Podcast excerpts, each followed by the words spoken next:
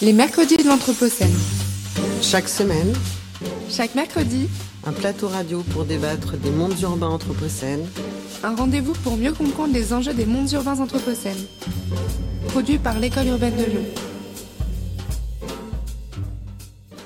Euh, bonjour à tous. Euh, nous sommes le mercredi 27 mai 2020. C'est le dixième numéro de la troisième saison des mercredis de l'Anthropocène. Mercredi de l'Anthropocène particulièrement bousculé puisque nous sommes dans une période euh, inédite qui est celle du confinement qui nous a été euh, imposé. Et, même si nous sommes en déconfinement depuis une dizaine de jours, les choses ont beaucoup changé. Ce qui fait l'objet de ce mercredi dédié à la question du corps, des corps, des corps euh, que l'on a appelés soupçonnés, confinés, séparés. Donc, comme je le disais, cette année 2020, de manière totalement inédite dans l'histoire de l'humanité, est marquée par le confinement de près de la moitié de la population mondiale. Et euh, ce confinement est assorti d'un vocabulaire nouveau, de gestes barrières, d'une distanciation qu'on a malheureusement appelée sociale, que moi j'appellerais plutôt spatiale. Et au-delà de cette situation, de savoir si cette situation qui est liée donc euh, au Covid-19 hein, inaugure de nouvelles relations au monde, que sous-tend cette mise à distance de nos corps? Un contrôle sanitaire, mais aussi un contrôle politique, tout autant que des perturbations sociales, voire affectives. Tous les corps sont dorénavant soupçonnés, le sien dont on ne sait pas s'il est porteur du virus, et celui des autres, dont l'approche, la proximité deviennent des menaces. Pour en parler, deux invités, Philippe Lyotard, Karel Prugnot. Bonjour à tous les deux. Bonjour. Philippe Lyotard, vous êtes sociologue, maître de conférence à l'Université Claude Bernard Lyon 1. Vous faites partie du laboratoire sur les vulnérabilités et l'innovation dans le sport, qui développe une recherche interdisciplinaire du phénomène sportif dans le domaine des sciences humaines.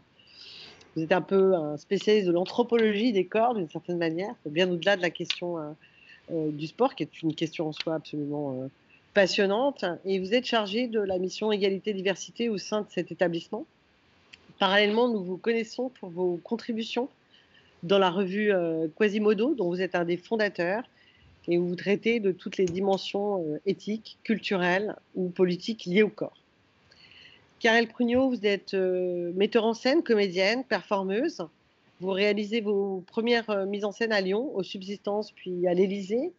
Depuis 2005, associé à Eugène Durif au sein de la compagnie L'Envers, vous développez un travail pluridisciplinaire entre théâtre, performance, parfois cirque. Mais vous compléterez évidemment. Euh, ma, première question, Karine, Prugnot, elle est pour vous. Euh, J'ai pu voir, euh, pas de manière totale, mais quand même de manière assez complète, votre interprétation de Lucia Joyce dans cette pièce qui s'appelle le, le cas Lucia J, texte d'Eugène Durif, mise en scène par Eric La, Cascade. Et c'est- une danseuse qui, est enfermée, et, enfermée euh, entre des murs, mais aussi enfermée, euh, qu'on enferme, euh, à qui on interdit de dire, à qui on interdit de faire. et, et- donc c'est une espèce de confinement pour le coup à l'extrême. et, plus difficile que celui que nous sommes en train de vivre, euh, puisque c'est- une sorte de prison. hein. Et donc je voulais attaquer par l'extrême, attaquer par, ce confinement de, Lucia Joyce et de cette expérience et de, votre corps que vous avez mis euh, en scène pour, euh, pour parler de cette question-là. Donc c'est voilà. Karel Prugnot. Oui, effectivement, c'est vrai que Lucia Joyce, c'est un enfermement assez singulier dans le sens où c'est comme une prise d'otage familiale, où euh, finalement on l'empêche totalement euh, d'exister et d'être, et, et encore pire, on la fait passer pour folle. Donc il y a la folie aussi qui se rajoute là-dessus, il y a aussi la liberté d'une femme aussi qu'on va spolier abîmer et puis même euh, empêcher aussi. Parce qu'en fait c'était une jeune danseuse, euh, à l'époque euh, danser c'était aussi faire partie d'un milieu bah, qu'on considérait comme pas des plus, des plus flatteurs et respectueux pour une femme. Parce que bah, être danseuse, c'est montrer son corps, c'est s'offrir à l'autre. Donc c'est effectivement, c'était très, très, très très bien vu à l'époque. En plus, on rencontrait des gens, donc du coup, inéluctablement, ça passait pas très bien. Et puis, bah, elle avait aussi une forme d'inceste avec son demi-frère. Alors c'est pas encore totalement prouvé. Il y a des textes qui le disent, d'autres non. Mais malgré tout, le jour de l'anniversaire de son père, elle a voulu tuer, tuer sa mère par colère en lui balançant des chaises au visage parce qu'elle voulait avouer son inceste et, finalement sa mère qui adorait son frère l'a empêché de parler. Donc enfin, le, fait d'être empêché de pouvoir dire bah, lui a créé une colère euh, monumentale. Et à partir de là, on l'a internée, on l'a fait passer pour folle. Donc le pire, c'est d'être, enfin, de, passer pour, euh, euh, pour, pour ce qu'on n'est pas et puis en plus d'être totalement, effectivement, bah, enfermé, puni même et, puis bah, empêché totalement d'exister, nié totalement socialement. Et, et, donc effectivement, en plus, c'était une danseuse, donc être enfermée, c'est aussi bah, le corps qui peut plus non plus exister, qui peut plus vivre, qui peut plus s'exprimer, qui peut plus bouger. Et donc effectivement, avec Eric Lacascade, on a essayé de travailler sur, euh, bah, sur, le, bah, sur, le, bah, sur, sur, sur l'enfermement qu'avec des, des, murs blancs, qui est un enfermement effectivement dans l'espace, mais aussi euh, dans la tête. Et en même temps, euh, dans, cette, dans cet enfermement-là, c'est comme si on était à un point G. Et puis ben, de ce point G, ben, l'esprit part dans tous les possibles, en fait, quelque part. C'est-à-dire qu'à la fois, on est totalement enfermé euh, bah, par, euh, par l'espace, mais en même temps, l'esprit peut partir, lui, très, très, très, très loin. Donc, l'esprit reste libre malgré tout. Mais avec le temps, euh, les murs blancs et, puis bah, la possibilité aussi de pouvoir communiquer fait qu'à un moment donné, euh, même l'esprit se retrouve à un moment donné contraint à tourner en boucle. C'est-à-dire que l'enfermement peut rendre aussi euh, complètement fou si on n'a plus aucun lien social. Ce qui est quand même pas tout à fait le cas avec ce qu'on a vécu là, quelque part, puisque là, bah, en fait, on est à la fois resserré sur l'individu dans l'enfermement, mais en même temps, on est en contact avec le, avec le monde entier, quelque part. Donc il y a quand même la possibilité d'aller vers, même si on peut pas se toucher, même si on peut pas se, se, rapprocher euh, dans le corps, malgré tout, euh, le fait qu'il y ait un lien social et qu'on soit pas non plus condamné, parce que ce personnage de Lucia Joyce, il est condamné, donc c'est une vie arrêtée, c'est une vie euh, enterrée avant même d'avoir, bah, elle enterrée vivante quelque part. Et, donc, donc, du coup, c'est effectivement c'est un autre rapport à l'enfermement qui est qui rejoint ce qu'on a vécu là, sauf que là, parce que là on est empêché, donc euh, socialement, mais on l'est tous, donc il y a une solidarité aussi du fait qu'il n'y a pas la singularité de l'individu qui est euh, puni par rapport aux autres. Là, ce qui est singulier dans cette expérience-là, c'est qu'à l'échelle mondiale, on est tous, tous enfermés, tous, tous condamnés quelque part, mais légitimement du coup. On n'est pas, euh, on n'est pas le petit, le vilain petit canard qui est, voilà, qui est puni tout seul, quoi. Donc du coup, c'est pas tout à fait la même chose non plus aussi. Mais on reviendra euh, très probablement sur cette question de légitimité, parce que euh,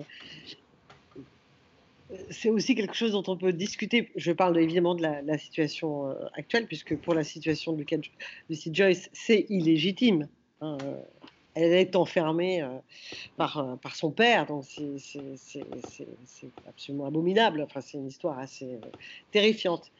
mais ce qu'on a vécu, on l'a vécu effectivement de manière volontaire, puisque nous avons accepté ce qui nous a été demandé. mais la question de la légitimité, je, n'en sais rien encore. Il nous faudra ah peut-être du temps pour, pour savoir si c'était la solution. je n'en sais rien. Philippe Lyotin, justement le toucher, euh, vous venez de l'évoquer, Karel Cugnot, euh, cette question du toucher qui, permet la relation à l'autre, hein, euh, mais et qui est devenue une menace. comment vous, vous avez, vous, enfin, je ne parle pas simplement à titre personnel, mais comment, comment, comment vous voyez cette, ce, ce, toucher qui a dû être qui est devenu menaçant, y compris même à l'intérieur des familles hein, qui étaient confinées ensemble, hein, pas simplement à l'extérieur, parce qu'on parlera de la question de l'espace public, ça c'est encore une autre dimension, mais il y a eu euh, euh, le fait que des, gens, pas forcément seuls, étaient donc euh, confinés, et, et, et, donc cette question du toucher, puisqu'on a tous essayé de faire attention au moins la, première quatorzaine, puisque nous ne savions pas le 16 mars si nous étions contaminés ou pas. Hein, euh, et qu'il a fallu rejoindre euh, euh, notre couple, nos familles, nos enfants, etc. etc. cette question du toucher qui, est si quand même vitale, il me semble, dans, l'humanité. C'est, je, crois bien qu'il est très difficile pour des enfants de vivre si on ne les touche jamais. Donc, voilà, comment, sur cette question du toucher, comment vous percevez ça? Eh ben, disons que cette question du toucher, ça a été peut-être la première chose qui nous a, qui nous a bousculé, puisqu'on a été tout de suite confronté à ce qu'on appelle les gestes barrières. déjà, des gestes barrières, ça veut dire qu'on met quelque chose entre les personnes. Alors, gestes barrières par rapport au virus, bien sûr, mais on a tout de suite compris que ces gestes barrières, c'était des barrières qui s'instauraient entre les personnes, euh, dans l'idée de justement interdire une transmission du virus de l'un à l'autre. Et alors, parmi ces gestes barrières, il y a eu effectivement tout de suite, euh, de façon assez assez curieuse d'ailleurs, le fait qu'on commence à parler d'arrêter les bises, d'arrêter de se serrer la main, de donner des conseils sur comment se saluer sans se toucher, justement, parce que là, on va à l'encontre de toute la socialisation qui est la nôtre. Le toucher fait partie de notre relation. Euh, depuis le hug californien, les gens se prennent dans les bras jusqu'au check des, euh, des gamins, euh, on est dans le contact. Et chacun va justement donner un sens à la rencontre par le contact qui va s'établir. Une poignée de main, une poignée de main entre deux hommes d'État, une poignée de main entre deux collègues, euh, une bise plus ou moins acceptée d'ailleurs euh, par le supérieur hiérarchique. il y a tout un tas de choses comme ça qui déjà en elles-mêmes ont du sens socialement. Et là, on nous dit attention, ça, il faut arrêter. Alors, ça peut se comprendre, on va dire. Il y a eu des réactions assez intéressantes, notamment. Ben, moi, moi, au moins, comme ça, je suis pas obligé de faire la bise. ça me saoule c'est une façon de se dire, ben voilà, et puis je suis pas sûr que je la referai après. Sauf que ça pose aussi des problèmes, comme vous l'avez dit, dans les relations euh, proches, les relations de proximité, d'intimité. Tout d'un coup, c'est plus seulement le fait de se méfier de ceux qu'on ne connaît pas, mais il faut qu'on commence à se méfier, le corps soupçonné, de nos proches. Et là, on le voit, on l'a vu de façon euh, douloureuse et tragique avec les EHPAD où tout d'un coup, on a d'abord, alors on savait pas trop comment faire, il n'y avait pas trop de règles, et puis tout d'un coup, on commence à refermer, et on, met, on se dit, mais il faut quand même que ces gens puissent voir leur famille. On va commencer à utiliser Zoom, Skype, WhatsApp, des outils qui ne sont pas forcément euh, très significatifs dans la, relation. Ou alors, on va mettre les gens derrière des, vitres. On va venir voir euh, les vieux parents euh, derrière des vitres, voir avec des masques. il y a des choses assez très violentes en même temps. Euh, parce que justement, les personnes âgées, elles vont avoir besoin bah, qu'on leur, leur, tienne la main, qu'on les embrasse, qu'on les câline. Elles-mêmes, elles ont envie de nous câliner si on est justement des, petits-enfants ou des enfants. Donc, ça a cassé quelque chose, cette, cette mise à distance concrète du corps de l'autre. Même si, comme l'a dit Karel, eh ben on était à la fois enfermé, on est toujours, hein, parce que bon, on peut circuler plus librement, mais l'enfermement est toujours là. Mais c'est pas parce qu'on est effectivement à distance qu'on peut se téléphoner, faire des, visioconférences, que ça remplace ce contact. Et le fait, par exemple, même de se parler, sans parler du contact, mais la distance, vous l'avez évoqué, la distance entre les personnes, surprend, c'est-à-dire comment tout d'un coup, à quelle, quelle est la bonne distance entre nous, humains? Quand on se parle, en fonction du degré de proximité affective que l'on a avec les personnes, on sera plus ou moins proche. Mais là, on est au-delà de la distance que l'on tient déjà avec les inconnus. C'est-à-dire quelqu'un qu'on ne connaît pas, on va se parler, on va demander quelqu'un qui demande un renseignement dans la rue, va être à 80 cm. Un mètre, c'est déjà loin. Un mètre 50, on ne se parle pas. Et bien là, c'est ce qu'on nous demande, de nous parler à un mètre, un mètre 50, y compris si on se connaît, si on a envie de... Alors, ça, ça crée des tensions, pas des tensions entre les personnes, mais ça crée des tensions par rapport à soi-même. Comment j'agis pour agir bien, en fait? C'est ça, ça nous a tous renvoyé aussi à, la correction de notre attitude. On a tous appris à se comporter correctement par l'éducation. On sait ce qu'on doit faire, dans quelles circonstances, en espace public, dans le métro, à la boulangerie. On sait si on se comporte, si on est à la bonne distance du client qui est devant, habituellement. Et là, tout d'un coup, on est obligé de s'interroger en permanence sur est-ce que j'agis bien? Ça bouscule complètement l'éthique comportementale, en fait. Et donc, ça interroge. Mais alors justement, est-ce que euh, ce, bousculement, euh, ce que vous avez dû, euh, j'imagine, comme moi, regarder par la fenêtre, et je trouve que ça, comment dire, c'est un peu comme s'il était né une espèce de nouveau ballet des corps euh, dans l'espace public, notamment dans l'espace un peu, un peu grand, évidemment, puisque cette distance, euh, qui était une question que les gens se posaient soudainement, qu'on ne se posait pas nécessairement, a induit une autre manière de positionner son corps aussi, pas simplement de, euh, je crois, de rentrer en contact. Et ensuite, culturellement, on voit bien partout sur la planète des pratiques qui sont complètement différentes, y compris dans le temps, parce que euh, la politesse, la bienséance ne se pratique pas de la même manière d'un pays à l'autre. Il y a des pays où on s'embrasse beaucoup, on se touche beaucoup, des pays où beaucoup moins.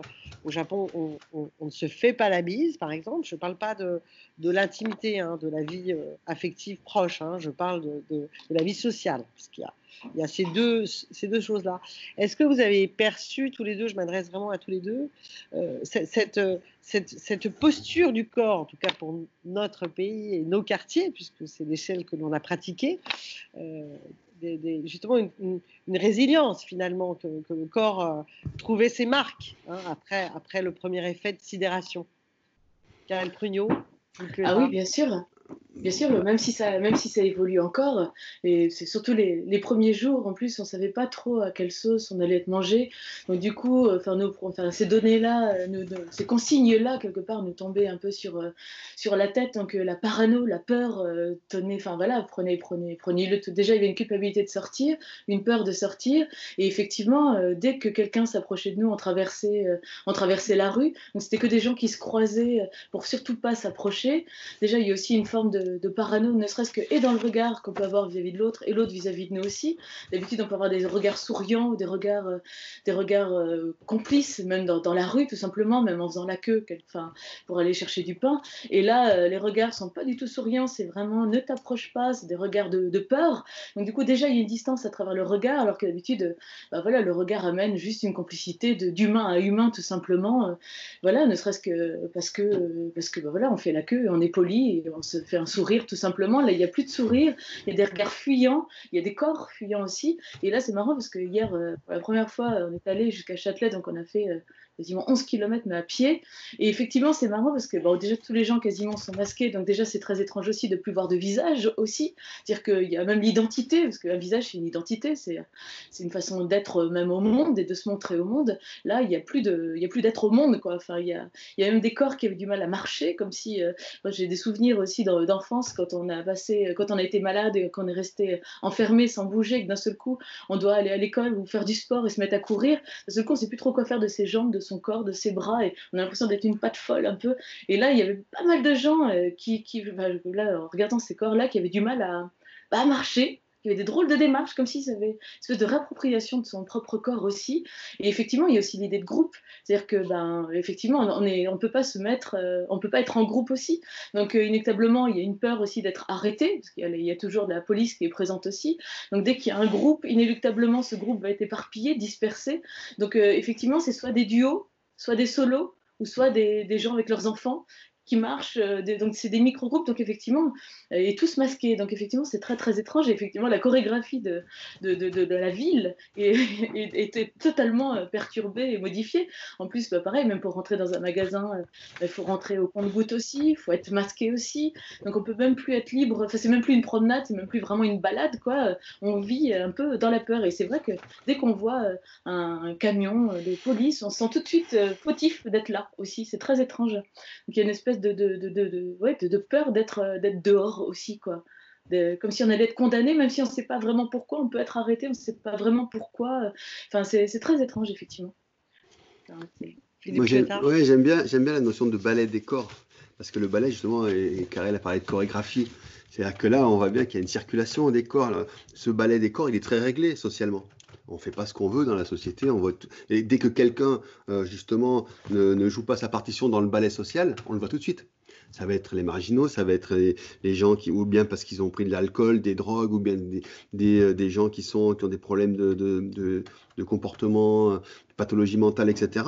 Donc ce ballet, il est très réglé. Et là, effectivement, il, est déréglé. Et, en, écoutant Karel, j'imaginais justement une chorégraphie qui s'inspire de tout ça qui s'inspire de ces corps qui justement ne se comportent pas comme on a l'habitude, euh, les mises à distance, euh, les croisements, euh, le fait de, de, s'éviter plutôt que de se croiser. Et, ça renvoie chacun à ses fantasmes. C'est-à-dire que quand on nous dit qu'il faut être à 1m50, alors si je me croise sur un trottoir qui fait 2 mètres, on va se mettre chacun au max, un qui va être complètement contre le mur, l'autre complètement contre le trottoir, le, à, la limite, la limite des voitures. Et là, je calcule et je me dis, merde, mais il n'y a pas 1m50. Donc, ah, bah, qu'est-ce que je fais? Eh bien, je traverse.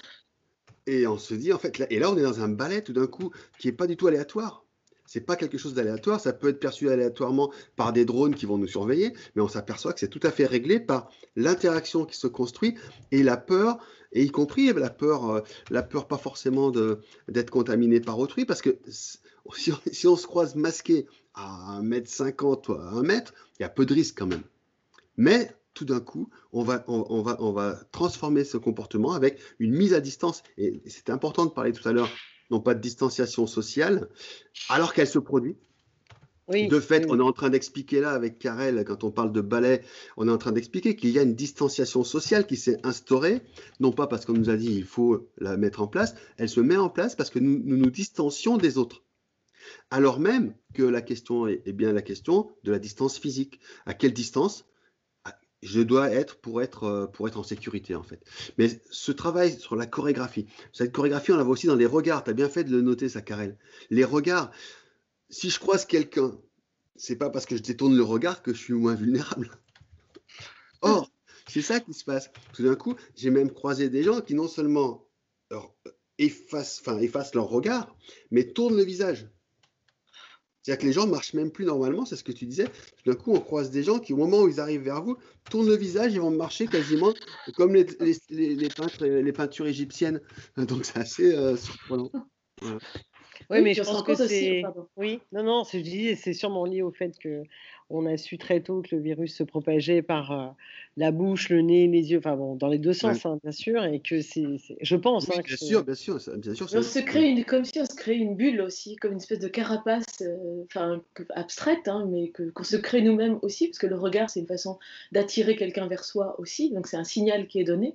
Donc inéluctablement, si on enlève ce signal-là, euh, bah, y a, on enlève aussi le, le, bah, l'énergie qui va amener ce corps-là vers soi. Donc effectivement, le fait de, de d'enlever le regard fait que d'un seul coup, on se met soi-même dans une espèce de, bulle autarcique, comme si on s'auto-protégeait, euh, de, même ne serait-ce que dans l'espace aussi. C'est vrai que c'est très étrange, on se rend compte qu'il y a de moins en moins de bancs dans les villes aussi. C'est comme j'ai eu un rendez-vous, euh, du coup, il n'y a plus d'endroits déjà pour aller dehors, donc euh, déjà, hormis faire du shopping, enfin, et ça c'est vite, ou alors marcher en boucle, sans, sans, fin.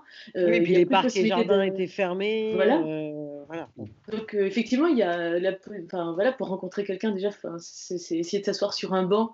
Et déjà, même sur un banc, il y a toujours euh, bah, des, policiers ou ne serait-ce que des gens qui, euh, qui, qui, voilà, qui déjà aussi sont une espèce de condamnation du fait d'être en position statique dehors avec quelqu'un. Donc, euh, du coup, inéluctablement, on, on, ne sent pas légitime d'être là non plus. Donc, effectivement, le déconfinement, je trouve plus, plus violent limite que le, que le confinement total où finalement bah, en fait, on, est aussi, on, est, enfermé tout en dans l'illusion qu'on peut sortir, quoi, effectivement.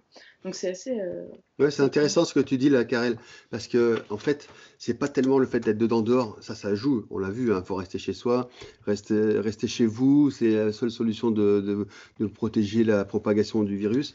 Euh, mais ça, ce que tu dis, c'est important aussi, c'est qu'en fait, être dehors, ça implique le mouvement. On peut pas être dehors immobile l'immobilité est condamnée, condamnable. Euh, on parle même de plage dynamique. C'est-à-dire qu'on pourra aller à la plage, mais seulement si on marche, si on, va, on va nager, donc tu vas à la plage, tu te déshabilles, tu nages, tu sors de l'eau, tu te sèches et tu t'en vas. C'est-à-dire toutes les pratiques de loisirs.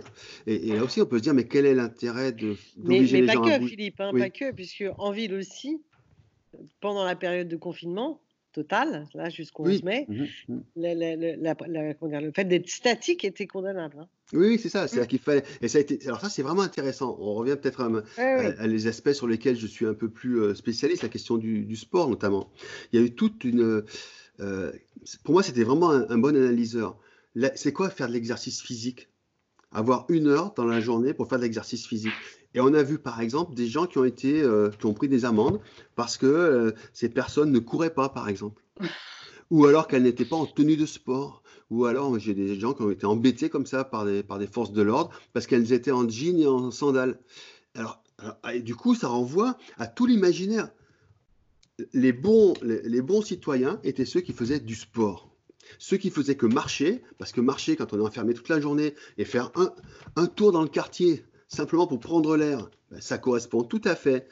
En, plus, sur les, sur les préconisations de l'OMS, manger, bouger, euh, bouger au moins une demi-heure par jour, c'est pour tout le monde tout le temps. c'est pas faites une demi-heure de course par jour sur 10 km. C'est bouger une demi-heure par jour. Et là, tout d'un coup, on devient suspect parce qu'en en fait, on a besoin de bouger. On sort, on fait de l'exercice, on ne reste pas sédentaire. Donc, on, on répond à toutes les injonctions en termes de santé. Et en même temps, au nom de la santé, on te dit non, tu dois courir. Et là, c'est quand même intéressant. Des, personnes, des personnes qui, euh, alors qu'on disait rien aux gens qui promenaient leur chien parce qu'ils avaient un chien. Et ça, au moins avec un chien, on a un, bon alibi. Et ça, je trouvais crois que les chiens n'ont jamais autant euh, marché que. j'ai failli en, en, adopter un. On en avait un mécanique, un petit nounours. ouais. Non, mais c'est important ça parce que ça ça, ça, ça renvoie aussi à ce qu'on a vécu dans ce confinement. C'est-à-dire quel est le rapport au corps? Et le rapport au corps dans son immobilité, dans sa, sédentarité. Dans le même temps, on a eu, mais je ne sais pas fait le travail, je ne sais pas si ce sera fait, si les sociologues vont s'en occuper, mais ça serait super intéressant de voir tout ce qui s'est mis en ligne en termes de cours de yoga, euh, de fitness, euh, tous les cours de tout, au niveau physique, de danse. et je me dis tout d'un coup, on s'est retrouvé avec l'obligation de faire des choses pour être bien, alors qu'en fait, on n'avait jamais fait ou de danse, ou de yoga, ou de fitness. Et tout d'un coup, il va falloir se mettre au fitness, au yoga, à la danse, et en plus le faire régulièrement, tous les jours, avec des progressions. Et ça n'a pas tenu beaucoup. Hein. Moi, j'ai vu un petit peu dans mes amis qui se mettaient, et puis ça tenait 15 jours, puis après, parce que c'est normal, c'est pas, ça n'a pas de sens pour toi. Et on en parlait en off avec Karel au téléphone euh, en préparant ce, ce rendez-vous, euh, justement, c'est le sens qui va on n'est pas des humains uniquement, on n'est pas des souris qui avons besoin euh, de tourner dans une petite roue comme ça. Tourner dans la roue, on, arrête, on passe à autre chose. Et on a besoin, je sais pas, Karel, euh, ton expérience de danseuse, justement, comment ça s'est joué, euh, ce, désir de mouvement, quand on voit, par exemple, il y, a quelque chose qui tape, vous entendez? Ouais. Il y a, alors, moi, je vois, si on, on revient sur Lucia Joyce, donc Lucia Joyce, moi j'ai vu la pièce aussi, tu mets une énergie terrible dans ce... Je me dis comment ce corps de la danseuse qui joue Lucia Joyce, comment il peut supporter le confinement dans, dans une pièce pendant deux mois? Comment ça, comment ça s'est fait pour toi physiquement? Bah, C'est marrant d'ailleurs, j'ai failli, euh, j'ai eu envie à un moment donné de faire le Lucia Joyce euh, bah, euh, dans, le, dans, le, dans nos 25 mètres carrés. Parce que, enfin, voilà, parce que je trouve que c'était totalement parlant, sauf qu'en fait, effectivement, euh, bah, quand tu es dans une espèce d'espace d'intimité, tu peux pas euh, bouger. Ton corps, enfin, en fait, faire du sport avec un petit tuteur, enfin, avec ton petit tutoriel, je l'ai fait, mais, euh, mais franchement, enfin, il y a, un exutoire qui ne sort pas. Faire du sport, c'est donner des, c'est sortir des énergies de soi et les offrir à l'autre, et puis après, on a un boomerang, que ce soit avec l'énergie, que ce soit avec le, avec l'espace, que ce soit avec l'air, que ce soit avec l'autre. Là, d'être tout seul sur son petit tutoriel à faire juste ses cuisses ou juste ses abdos ou juste ses bras, bah, c'est une espèce d'énergie rentrée, de sport. Euh, il n'y a, pas d'exutoire. Et donc, euh, moi, je me suis sentie dix fois plus fatiguée euh, là en étant euh, enfermé parce que l'énergie que l'on a et que l'on a envie de déployer nous retourne en boomerang sur nous-mêmes. C'est-à-dire que c'est une espèce d'énergie autodestructrice en fait. où finalement, même si on donne l'illusion de bouger, de toute façon on ne bouge pas. Moi en plus, dans 25 mètres carrés, euh, un studio qui fait à la fois lit, chambre, cuisine. Du coup, dès qu'on qu'on écarte les bras, simplement touche le mur, donc tu de faire attention. Puis une espèce de... donc tu essaies de te donner un temps, mais finalement en plus il y a une espèce d'épuisement de fait. C'est-à-dire qu'avant même d'avoir commencé, tu es déjà fatigué. Parce qu'il parce qu'il n'y a, qu'il a pas d'exutoire, en fait. Le bouger, c'est sortir une énergie qui, là, te revient en boomerang, parce que l'espace te le renvoie immédiatement. Donc, euh, donc, ça, donc ça ne marche pas, en fait, quelque part. Donc, effectivement, tu as envie de, de, crier. Au bout d'un moment, tu as envie de, envie de te taper partout, tu as envie de sauter, en fait. Et ce que fait Lucia Joyce aussi. Elle saute, elle bouge. Enfin, il y a, a l'hystérie qui peut arriver aussi. C'est une espèce de violence du corps qui est, euh, bah, est sous-jacente, qui est intrinsèque à une énergie qui est non exprimée, qui fait qu'à un moment donné, le corps, il a envie d'éclater, ou sinon il se, laisse, il se fondre, il se laisse mourir. Ce qui fait qu'à un moment donné, euh, il y a besoin de, de, soit de marcher, mais effectivement, il y a un déterminisme social aussi. On n'a pas tous vécu le même euh, confinement, on n'a pas tous eu les mêmes espaces non plus, et on n'a pas le même non plus espace autour de soi. Nous, c'est des chantiers à perte de vue. Donc, marcher, faisant faire une balade avec des, dans des chantiers, c'est quand même pas aussi glamour qu'avec une belle forêt ou la mer autour de soi. Parce que d'avoir un jardin, même si c'est pas la même chose, avoir un jardin, ça nous permet aussi quand même malgré tout de, bah, de courir un peu plus, de voir le soleil, de prendre le soleil. Et, euh, et ça aussi, ça nourrit un corps, une énergie aussi. Quoi.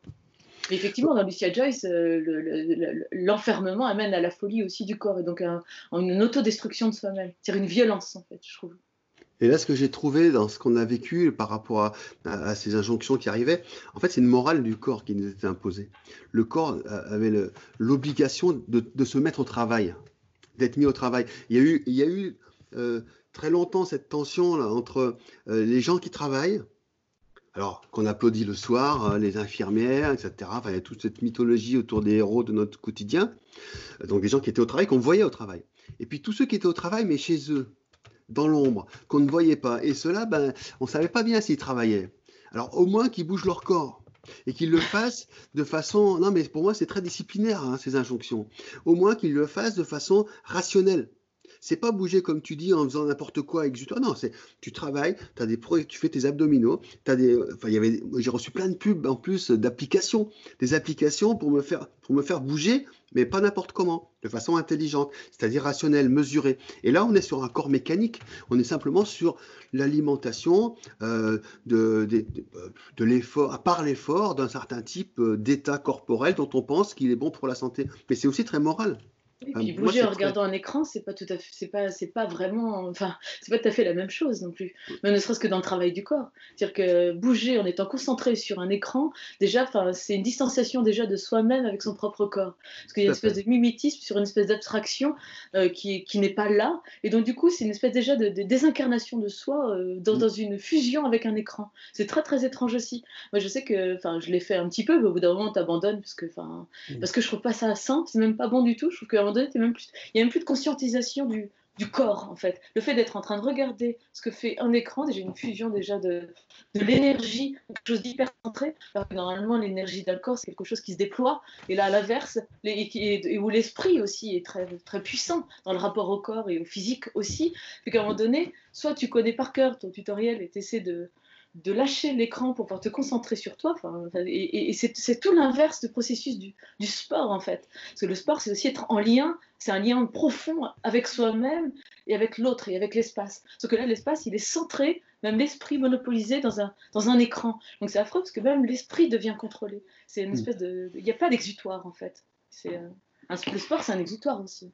Et si on prend euh, la question, là, pour poursuivre là-dessus, la question des citoyens particuliers que sont les enfants, mmh puisqu'on a vu euh, euh, pendant la période de confinement euh, aussi des enfants dehors, etc., etc. Et on a vu que pour eux, l'injonction de la distanciation était plus complexe, puisque, puisque voilà, les enfants interagissent, se rapprochent dans le jeu, dans le, etc. Et en même temps, c'est une génération, je parle des enfants jeunes, hein, des enfants de moins de 10 ans, c'est une génération qui, qui, va grandir avec cette, cette, ce qui vient de se passer et qui va durer dont on sait que euh, les gestes barrières, la distanciation, c'est, on en a pour quand même euh, un paquet de temps, peut-être euh, indéfiniment, je n'en sais rien. et ça, c'est une grande nouveauté dans notre histoire, d'avoir des, enfants qui ont peut-être 3 ans, 4 ans, 5 ans, à qui on va intimer l'ordre, entre guillemets, de, de, jouer à distance, d'être à distance de l'autre. Hein, voilà. Et donc, on peut s'interroger sur les effets puisque c'est des choses que nous n'avons pas vécues, puisque nous n'avons pas 10 ans, euh, ce n'est pas les ordres qu'on nous a donnés, hein, ni dans la cour de récréation, euh, ni dans le jardin, ni dans la rue. moi, je trouve assez perturbant cette chose, parce que les enfants sont en même temps capables de s'adapter. Hein, mais, mais, mais voilà, qu'est-ce que ça peut produire d'être à distance? Est-ce qu'on a des exemples, au-delà de la question de l'enfermement, comme Lucia Joyce? Est-ce qu'on a des exemples de, moments de, notre histoire où, nous étions comme ça euh, euh, pendant longtemps, euh, des sociétés de distance physique Là, je dirais peut-être, faudrait voir pendant la guerre, l'occupation, avec le couvre-feu. À partir du moment où il y a un couvre-feu, c'est-à-dire que tout le monde entre chez soi le soir, on ne peut pas circuler comme on veut. moi, j'ai quelques histoires familiales qui m'ont été racontées par les grands-pères qui va chercher des pommes de terre pour nourrir la famille à Paris pendant la guerre. Donc, c'est voilà, c'est surtout pas tomber sur une patrouille de police ou une patrouille allemande. Voilà, c'était ça. Donc là, il y avait une sorte de, effectivement de, contrôle. On a ce contrôle des populations, il est toujours là. Euh, moi, alors, pour répondre, je vais prendre je vais m'inspirer d'un texte d'une euh, amie euh, qui écrit, qui vient de sortir un, livre qui s'appelle La dernière des Claudettes, Judith Viard, qui a fait un petit post sur Facebook, le, je crois le, lendemain, le 12 mai, le lendemain du, déconfinement, ce qu'on appelle le déconfinement, où elle fait un super petit texte, très, très, beau, très poétique, sur, sur les jeunes, sur les ados. Parce que qu'est-ce qu'on a vu? On a vu des grappes, on a vu des grappes d'ados. C'est-à-dire que tout d'un coup, ces, jeunes qui sont collégiens, lycéens, ils, peuvent sortir de chez eux comme ils veulent. Ils n'ont plus besoin d'autorisation. Ils circulent librement. Et qu'est-ce qu'ils font quand ils circulent librement? Ils s'agglutinent parce qu'ils ne se sont pas vus pendant deux mois. Et ils s'agglutinent. Et là, tout d'un coup, on voit le regard qui est porté sur eux avec toute la peur. Et tout d'un coup, euh, ils, vont, ils, vont, ils vont relancer la propagation du virus. Et elle est très juste dans son texte où elle explique que justement, c'est ça, c'est cette force de vie aussi qui est là. C'est pas que des petits de 10 ans qui ont besoin de bouger, de faire du vélo, etc. C'est qu'à un moment, cette force de vie des ados qui ont besoin de se toucher, de s'embrasser. Euh, moi, j'en voyais, ah bah, tu parlais des bancs tout à l'heure, Karel, j'en voyais, ils étaient sur des bancs, mais il n'y avait pas assez de bancs pour tous, donc ils tournaient. Il y en avait un qui, il y en un qui prenait les filles à tour de rôle sur ses genoux, puis il changeait. En fait, il n'y avait rien de respecté en termes de distance sociale, mais c'était aussi les comportements ordinaires, normaux des jeunes. Et les enfants, les petits, bien sûr qu'ils ont besoin de bouger. Et euh, il y a des choses qui se sont passées aussi. C'est-à-dire que quel, est, quel est le risque En fait, on est toujours rapporté au risque. Quel est le risque que des enfants jouent ensemble? Quel est le risque qu'ils se contaminent les uns les autres? Quel est le risque que cette contamination d'un enfant aille vers les adultes? Est-ce que les enfants eux-mêmes risquent d'être malades? Toutes ces questions, on les a eues en permanence, mais comme les chiens, comme les animaux domestiques, tout de suite, on a dit il faut que les enfants puissent sortir parce qu'on sait bien que c'est intenable et pour des raisons même euh, pour des raisons de sécurité des enfants eux-mêmes.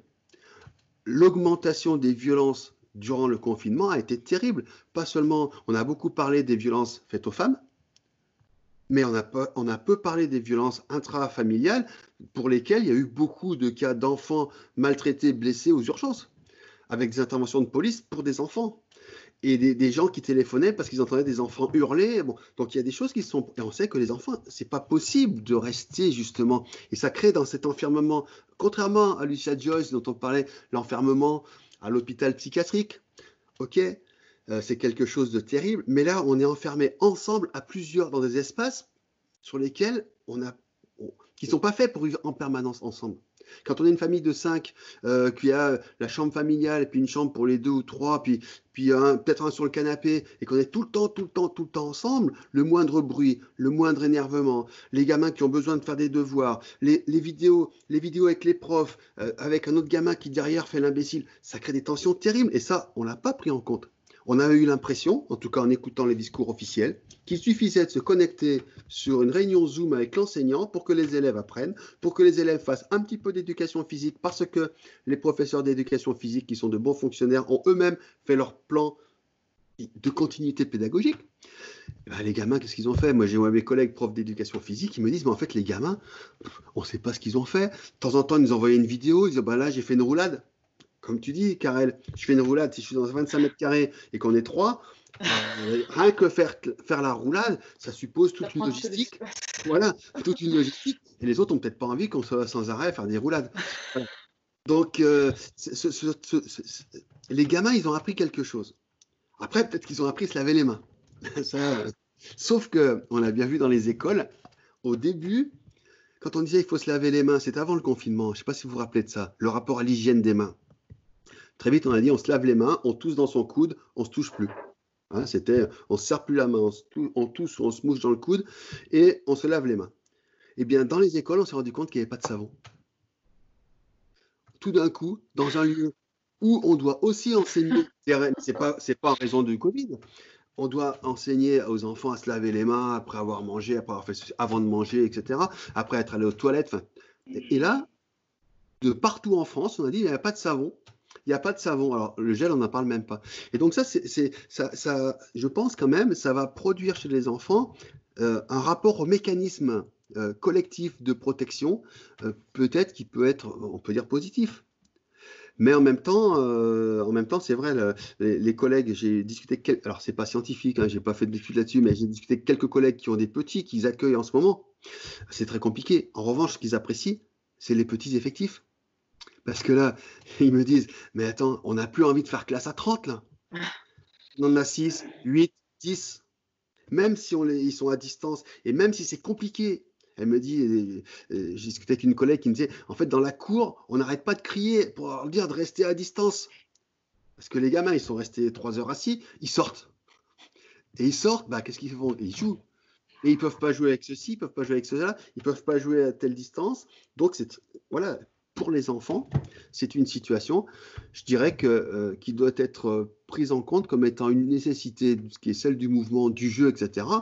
Et le rapport risque de contamination et nécessité de mouvement, bah, peut-être qu'on peut considérer qu'il est suffisamment faible pour laisser les gamins jouer. Après, je suis pas médecin. non, mais bien sûr. Après, bon, euh, ça c'est un point qu'on peut aborder. Euh, on a bien vu, euh, vous l'avez signalé tout à l'heure, qu'il y avait différents corps. Hein. Il y a ceux qui sont qui n'ont pas été confinés parce qu'ils étaient d'une certaine manière réquisitionnés dans les hôpitaux, dans les supermarchés, dans les transports en commun, derrière les camions poubelles, etc., etc. Donc il y a toute une partie de la population active qui a continuer à être active, hein, mmh euh, euh, avec euh, les gestes barrières et compagnie, l'absence de masque et compagnie. Enfin bon, tout ça n'a pas été très réglé, mais bon, ceci dit, ça a été surprenant.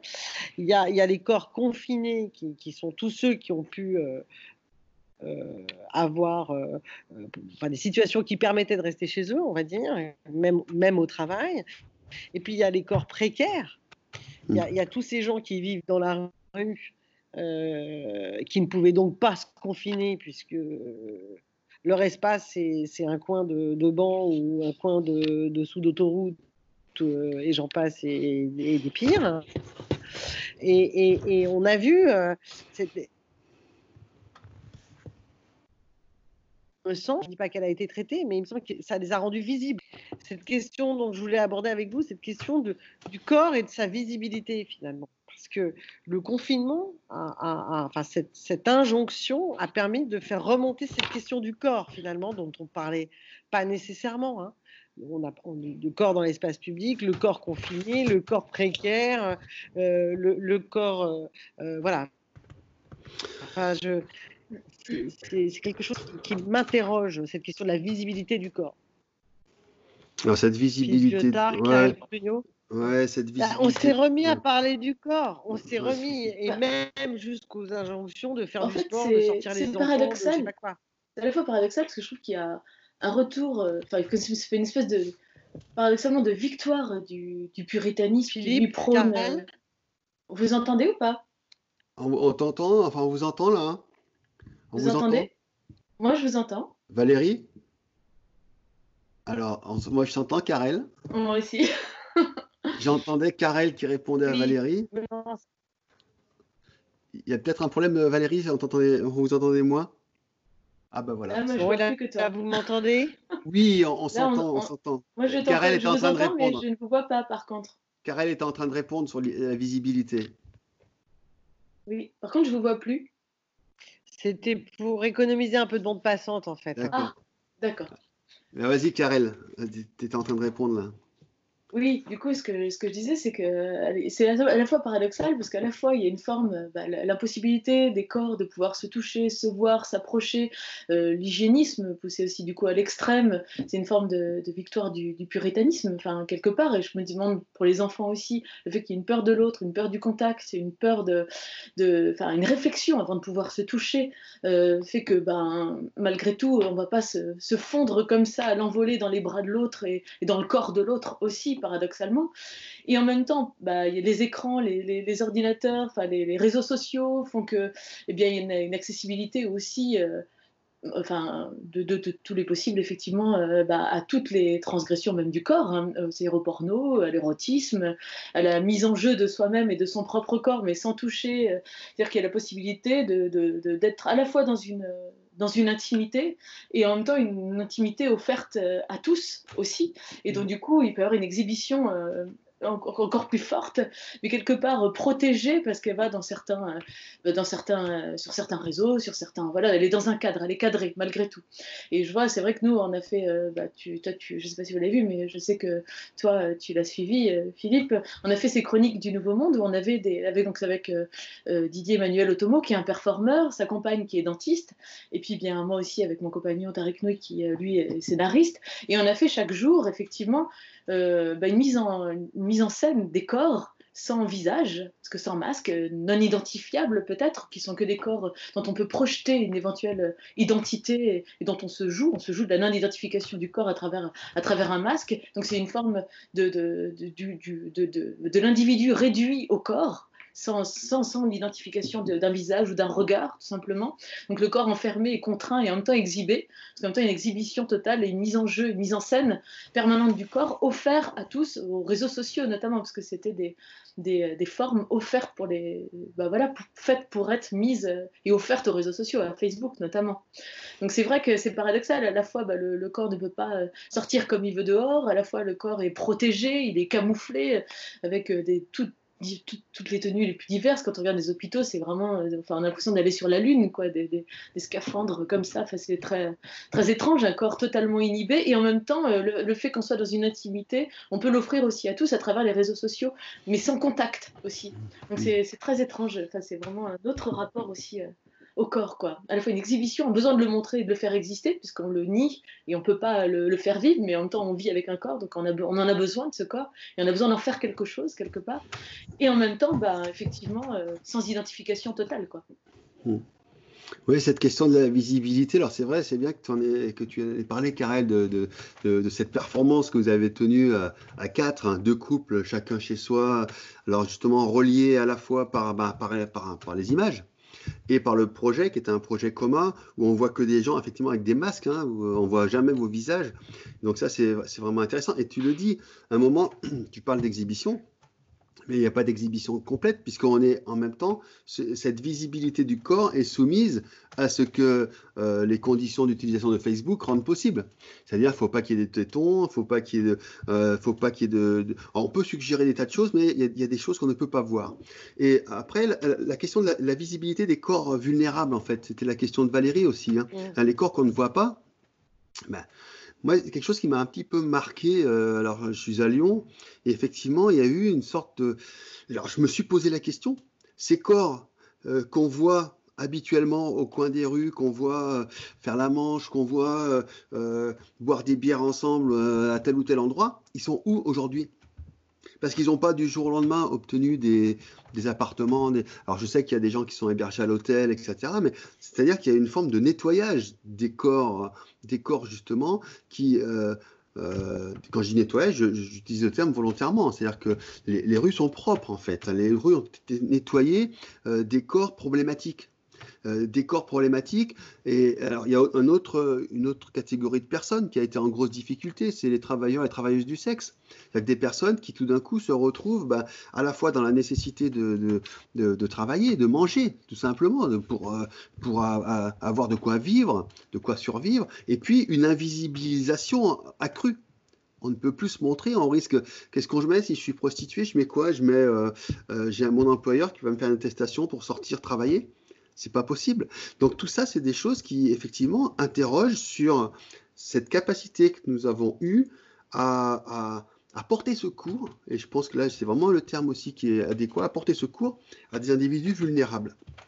Parce que si je suis artisan, si je suis artiste, si je suis... Bon, il y a un certain nombre de, catégories sociales de personnes qui sont socialement euh, qui peuvent être, qui ont été mises en difficulté par la situation au plan économique, mais qui ont pu avoir un petit peu d'argent. Enfin, si je touche 400 euros, 500 euros de ci, de là, parce que j'ai, mais il y a des personnes qui n'ont eu du jour au lendemain plus un euro qui rentrait. Plus un euro. Euh, et quand je dis un euro, ça peut être les quelques euros que j'ai fait en faisant la manche euh, devant le magasin. C'est-à-dire que là, devant le magasin où habituellement je fais la manche, je ne peux même plus rester ça pose vraiment une question de l'invisibilisation des plus démunis, des plus précaires.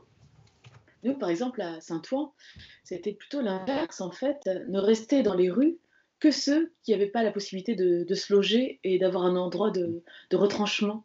Et donc c'était très étrange parce que c'est comme s'il euh, y avait un sablier ou une petite passoire. Et dans cette passoire-là, euh, ceux qui sont dans le bon format du, du petit trou, dont vont tous être bien chez eux, bien cadrés, il ne reste quelque part que les indésirables, ce qui est assez terrible à dire, mais c'est quand même le cas malgré tout. Et donc, dans la rue, de rester, et notamment là en plus, enfin, il y en a plusieurs qu'on connaît, enfin, que l'on suit, il y avait plusieurs, euh, bah, justement, euh, sans-abri, SDF, qui étaient euh, allongés. Donc du coup, il y a une peur aussi de dire comme s'ils étaient d'un seul coup véhicules de, de tous les, tout, comme si tout, comme, s'ils étaient encore plus malades que les autres, ou encore plus porteurs du virus que les autres, en disant ils peuvent pas se laver, ils peuvent pas. Donc une peur monumentale et paradoxalement aussi une solidarité. Donc, il y a, parce que par exemple, euh, nous, c'est servi plusieurs fois, bah, du coup, de donner deux fois plus que ce qu'on donnerait d'habitude. De donner carrément 10, euh, 20 euros, alors que d'habitude, on donne un, euro comme ça en passant. Là, il y a une culpabilité déjà d'être là et un besoin en fait d'avoir envie aussi d'aider, mais tout en étant totalement impuissant, parce qu'effectivement, qui va les loger, qui va les, euh, bah, qui va les aider réellement, quoi. en fait, ils font peur aussi. Mm. Ah, clairement, oui, je pense que c'est des sentiments. Hein. Et alors, dans cette période qui s'est ouverte de, de, de, corps à distance, justement, quel est l'espace de la rencontre? Je veux dire, euh, vous avez parlé des travailleurs euh, du sexe, c'est une, mmh mais il y a aussi la rencontre euh, qui fait nos sociétés, les couples qui se forment et qui se, qui se mmh. séparent, mais voilà, donc, ça, donc cette question des rapprochements, voilà, qu'est-ce que ça, qu'est-ce que ça induit? Ça s'arrête? Non, mais alors là aussi, il y a un travail à faire, hein, je pense, sur notamment tous les sur Tinder et surtout dans mon entourage de personnes célibataires, euh, tout âge, de tout âge. Vraiment, euh, depuis euh, des jeunes de 20 ans jusqu'à des personnes de 60 ans, c'était Tinder ou d'autres applications qui étaient vraiment des applications de rencontres où les gens se sont mis à, en fait à, se connecter, à chercher des contacts, des rencontres à distance et ça se traduisait par des rencontres réelles. C'est-à-dire que les gens disaient bah oui, on donnait rendez-vous, on se rencontrait, euh, voire on, euh, il y a des, des, histoires de personnes qui se sont rencontrées physiquement, donc qui ont eu des histoires euh, physiques. Donc ça n'a pas remplacé, ça existait déjà. Tinder, c'est pas nouveau. Et puis là, tout d'un coup, on se retrouve par la force des choses à mobiliser les réseaux sociaux, les applications de rencontres, puisque sinon c'est. Oui, mais ce que vous dites, c'est que que, ça, c'est le, c'est le mode, c'est le premier contact, oui. mais ça n'a pas empêché, euh, malgré le, la crise sanitaire, le contact euh, physique. Non, non, non. C'est ça que vous êtes en train de dire. La vie est plus forte euh, que, que l'anxiété générée par cette crise sanitaire. Ben oui, et puis après, on, on connaît des mécanismes de, de, de protection euh, fantasmatique. Hein, mais c'est pareil pour tous les, tous les types d'infections, notamment les infections sexuellement transmissibles. Euh, euh, on, sait, on sait par exemple qu'il y a des comportements qui sont des comportements à risque objectivement, mais qu'on ne considère pas comme tels parce que la personne avec qui on est, on n'imagine pas qu'elle puisse être contaminée, quel que soit le, le, virus en question. Donc ça, c'est pareil. Si on, rencontre quelqu'un avec qui on est bien, on va, on va, on va rationaliser euh, la rencontre en disant ben, Bon, est-ce que tu, as, tu, es chez toi depuis combien de temps? Bon, ça va, tu as rencontré du monde, il n'y a personne qui est Bon, et puis voilà, puis tout va bien, mais on n'est pas testé, on ne le sait pas. Mais on va construire les conditions qui vont rendre acceptable et possible cette rencontre physique concrète. C'est c'est pas, pas. Et là, on est, on est bien, on est dans du rationnel aussi, mais du rationnel au sens de la rationalisation que chacun va construire pour justifier son choix tout à l'heure, tu parlais de culpabilité, Karel. Ben là, c'est, voilà, on est forcément, on se sent un petit peu coupable peut-être, mais on va rationaliser, on se dit, mais non, mais je prends pas de risque.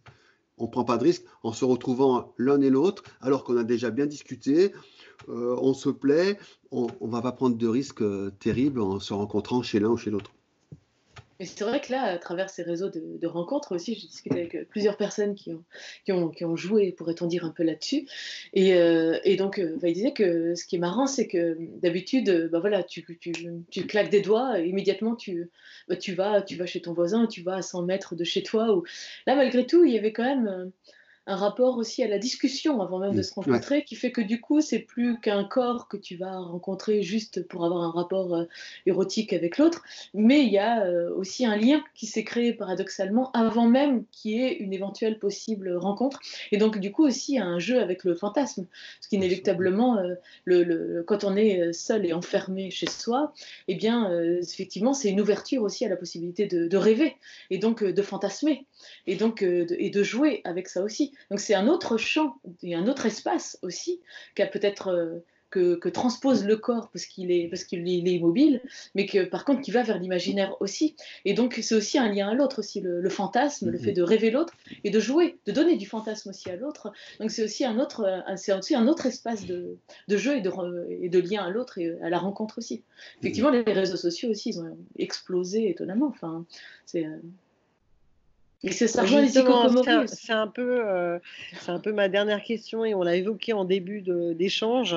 C'est est-ce que, euh, donc c'est une question qui s'adresse à vous deux bien sûr, euh, cette mise à distance des corps, ce confinement, enfin dans tout ce que nous avons vécu, a-t-il modifié notre rapport justement à l'imagination, à la rêverie, à la temporalité même Parce que là, c'est un peu ce que vous évoquez avec ce, ce- ce préalable, ces préliminaires euh, euh, euh, qui s'est instauré, une, une forme de prudence, mais aussi euh, peut-être une source de, de fantasmes, d'imagination, de rêverie, avant même la question des corps. Voilà. Est-ce que, est-ce que, sans être complètement euh, positive, évidemment, euh, vis-à-vis de ce qui nous a été, euh, encore une fois, demandé, voire imposé, est-ce que cet ennui ou ce, ce- cet, empêchement du contact immédiat nous a obligés à nous re-questionner, à nous interroger, à nous réfugier dans nos univers mentaux avant de passer à la question du toucher? Bah, je pense que, si je peux me permettre, mais je pense que déjà pour chacun, ça va être euh, très différent. Mais euh, en tout cas, pour nous, avec l'expérience en plus qu'on a vécue justement de, de, ce, de ce défi de, enfin, qui, a- commencé comme ça, vraiment, bah, d'abord, c'est d'abord automo, c'est-à-dire que bah, souvent, quand un artiste, en fait, euh, sa force, euh, enfin, c'est d'être réactif euh, à ce qui se passe aussi autour de lui, c'est-à-dire que c'est une éponge d'empathie avec le monde aussi. Et donc, ce qui se passe autour de lui fait que d'un seul coup, ça va être détonateur, déclencheur de, bah, de- bah, d'un rêve et d'une proposition ou pas artistique aussi. C'est tout, tout est là pour pouvoir rêver. Et donc, inéluctablement, bah, ça a commencé où Otomo, bah, pour aller voter, enfin voilà, euh, pour aller voter, il arrivé, enfin, il est allé voter avec un masque à gaz, euh, en espèce de petit pied de nez, en fait, d'être obligé de mettre un masque. Puis finalement, à partir de, ça, euh, bah, on, a, fait des, chroniques, ça s'appelle ces chroniques du, nouveau monde, pourrait-on dire, c'est-à-dire le monde d'après, ce monde enfermé. Et où, du coup, euh, on avait une forme de- de cahier des charges, c'était de faire 3 à 4 photos par jour avec un texte. Donc c'est, mais, avec le lieu et l'état dans lequel on, était. C'est-à-dire que bah, nous, on a un cahier des charges, dans 25 mètres carrés, on a un téléphone, on a euh, un coin cuisine, on a une petite baignoire, on a euh, un lit dépliant, et à partir de là, on a des objets, on a ce qu'on a chez nous. Et l'idée, c'est à partir de là, euh, bah, c'est faire ce qu'on peut avec ce qu'on a et de faire des photos. Tout un travail de performance chaque jour, renouveler les idées, se renouveler soi-même. Donc effectivement, euh, c'est une belle leçon aussi euh, par rapport à la création, c'est de se dire qu'on n'est pas obligé euh, d'attendre euh, d'avoir ton, grand, plateau de théâtre, d'avoir tous tes décors, d'avoir... C'est-à-dire que la création, elle se fait à partir de l'ici et maintenant et de ce qui est là. Moi, c'est quelque chose que je défends depuis très longtemps. J'ai travaillé aussi avec des freerunners, c'est champion de France, champion du monde de, de freerun, et j'aime beaucoup justement leur, bah, leur, façon d'aborder le corps dans l'espace, parce qu'effectivement, bah, c'est pas comme un artiste de cirque où pour faire du cirque, il faut avoir son fil, il faut avoir son trapèze, il faut avoir son, son agrès. Euh, là, leur corps évolue en fonction de l'espace dans lequel ils sont, c'est-à-dire qu'ils euh, évoluent à partir de la rue. C'est-à-dire que, bah voilà, il y a un arbre, on va grimper sur l'arbre, il y a un poteau, on va tourner autour du poteau, il y a un mur, on va monter sur le mur, il y a une route, et ben on va sauter, euh, on va traverser la route en faisant des accros, en sautant par-dessus les, les lignes voilà, de, de, de la route. Il y a, enfin, voilà, on fait à partir de ce qui est là. Et nous, on a fait à partir de notre espace. Et effectivement, c'est un, un autre champ euh, de, de, d'action de l'imaginaire, un autre développement de monde imaginaire qui est une leçon assez magique parce qu'on va ailleurs. On est obligé d'aller ailleurs d'un confort qu'on peut avoir naturellement.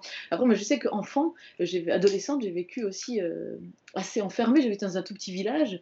Mon père, c'est un, no-life, pourrait-on dire, c'est-à-dire qu'il vit uniquement à travers l'écran, c'est-à-dire qu'il n'y a plus aucun lien à la réalité, il n'y a aucune réalité sociale, il vit vraiment à travers l'écran. Donc, moi, petite, j'ai vécu assez enfermée, pourrait-on dire, en plus avec ce village qui s'appelle Vatan, qui est pas très accueillant, où il n'y a rien autour. Donc, inévitablement, tu es obligé de trouver euh, des alternatives à la rêverie à la liberté que tu ne peux pas avoir en allant dehors. Donc, inévitablement, euh, tout se passe à travers euh, ta tête, à travers ce qui se passe dans, ton, bah, dans, tes, dans tes rêves. Donc, tu développes autre chose. C'est ce qui va se passer, par exemple, bah, en temps de guerre aussi, quand tu es enfermé dans un bunker. Et, dans ce bunker-là, d'un seul coup, il va y avoir un artiste fabuleux qui va, effectivement, ce que je disais, avec une craie, dessiner sur les murs. C'est pas tant l'œuvre du dessin qui est sur les murs qui est intéressante que le chemin qui, a, amené à créer parce qu'il est enfermé. Et donc effectivement, l'enfermement est déclencheur aussi d'un imaginaire qui sera autre, inévitablement aussi, et qui peut aller euh, au-delà de, juste euh, de posséder des, objets ou des, euh, moyens pour créer aussi. C'est, ça développe autre chose aussi. C'est-à-dire que tout est entre nos mains aussi. Philippe un dernier mot? Merci, Karel. Oui, alors je, reprends un peu ce qu'a dit Karel. Alors, moi, je suis pas, suis pas artiste. Hein, j'aimerais bien. C'est, voilà, j'aurais voulu être un artiste euh, comme le sentait euh, Balavoine. Euh, en fait, c'est ça la grosse force des artistes, parce que ce qui s'est passé là, ce que ce qui vient de raconter Karel, ces chroniques du Nouveau Monde, c'est vraiment quelque chose qui était, voilà, des photos, un texte qui, qui parle à tout le monde. Euh, c'est pas fait pour parler à tout le monde, mais ça parle à tout le monde parce que on va, on va, il y a un texte qui renvoie lui, elle, on est enfermé, qu'est-ce qui se passe dehors, enfin voilà. Bon, ça renvoie des états d'esprit qu'on. Après, chacun, euh, chaque personne qui est enfermée se trouve confrontée bien sûr à son corps, on l'a vu, mais aussi euh, à ses propres pensées. Et la rêverie, je sais pas, pour, enfin moi à titre personnel, j'ai pas rêvé. J'aurais bien aimé rêver. J'ai pas, j'ai pas eu le temps de rêver en fait. J'ai pas eu le temps de si, il aurait fallu que je puisse flâner pour rêver. Mais je ne pouvais pas flâner parce que justement tout était minuté. Il fallait qu'en plus, euh, moi, je calcule que je sois pas à plus d'un kilomètre. Voilà, donc en fait, on n'est pas, on flâne pas là. On rationalise le, temps. Euh, mais sans être artiste, j'ai vu beaucoup de gens autour de moi qui sont dans le monde de la recherche, le monde universitaire, le monde de la communication, euh, du savoir, etc., qui ont cherché à faire des choses. Euh, qui, ont, qui, ont, fait des. Moi, j'ai fait des petites vidéoconférences tout seul dans mon ordinateur.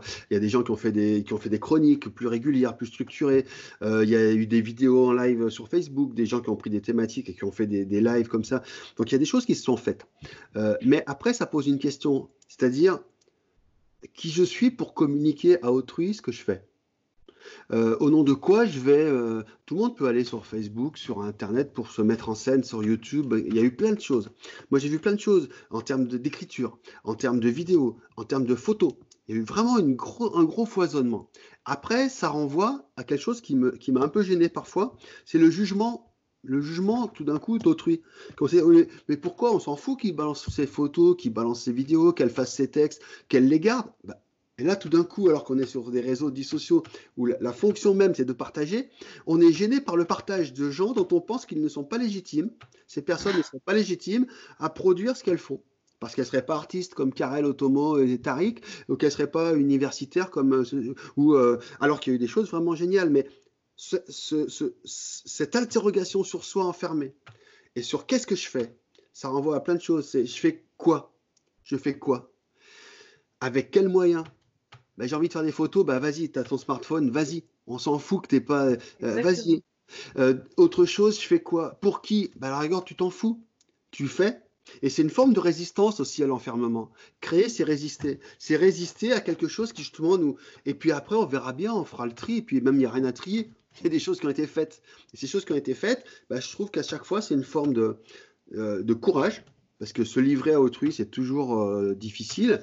Et puis, euh, on ne se préoccupe pas de savoir pourquoi on le fait. Si on le fait déjà pour soi, et pas ces nécessités justement de, peut-être pas de la rêverie, mais de la réflexion, à dire qu'est-ce que je peux faire, ou c'est pas tellement qu'est-ce que je peux faire, c'est de quoi ai-je besoin? De quoi ai-je besoin? Comment dois-je agir? C'est ça aussi. comment dois-je Voilà, comment dois-je agir? C'est pas. Et après, s'il y a des spectateurs, s'il y a des gens qui interagissent, c'est très bien. Mais d'abord, c'est que dois-je faire? Pour moi pour supporter cette situation. Exactement ça, c'est se réenchanter soi-même, réenchanter. Et puis après, réenchanter le monde encore euh, si c'est possible. Mais déjà, c'est pour soi, donner un but, un sens aussi à, sa journée, ne serait-ce que ça. C'est au jour le jour, quoi. C'est on fait une petite croix sur le mur en attendant que la journée soit passée. Donc effectivement, chacun a ses moyens différents en fonction de son quotidien, de ce qu'il aime aussi. Écoutez, je vous remercie. Notre heure d'échange euh, s'est écoulée. Je vais rester sur cette, euh, ce mot que vous venez de prononcer de réenchanter euh, le monde et en commençant par soi-même et puis en attendant de pouvoir nous embrasser, hein, puisque je ne désespère pas que ce jour arrive à nouveau. je voulais vous remercier tous les deux, Karine Prugnot, Philippe Piotard. Mille merci. Au revoir. À bientôt. Merci. Merci, Valérie.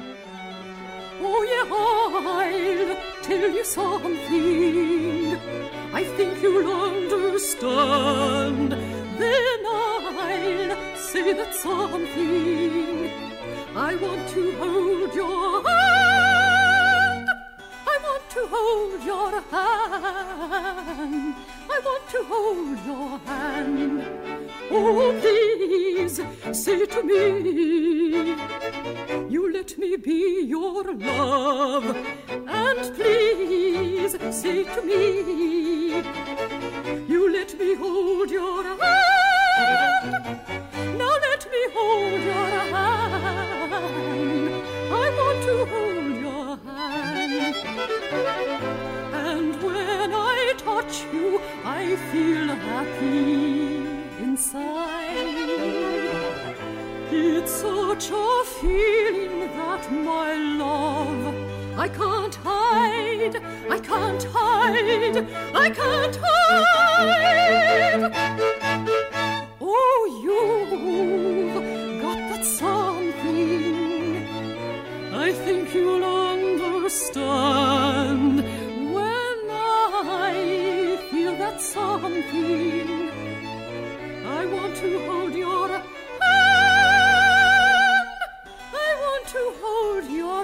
hand. I want to hold your hand. I want to hold your hand. I want to hold